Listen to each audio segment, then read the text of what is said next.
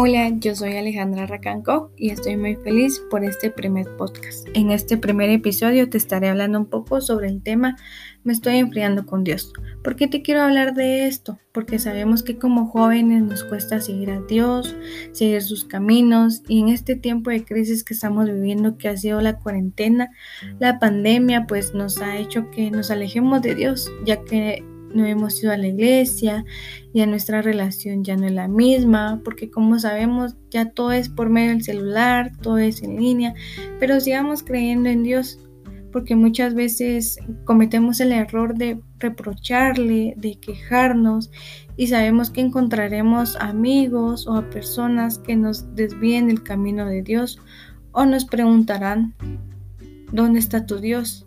Si estamos pasando una crisis y mira, tú estás igual, pero no dejemos que esas palabras nos desanimen. Tú sigue persistiendo en Dios, persistiendo en fe y síguele creyendo, porque sabes que en Él obtendrás la victoria. Y hoy más que nada debemos de buscar a Dios. No dejemos que el enemigo venga y nos enfríe, porque muchas personas creen que por que moriremos espiritualmente por lo que nos han dicho, pero no dejemos que ellos ganen. Recuerda que en Dios tendrás la victoria y si Dios es con nosotros, ¿quién contra nosotros?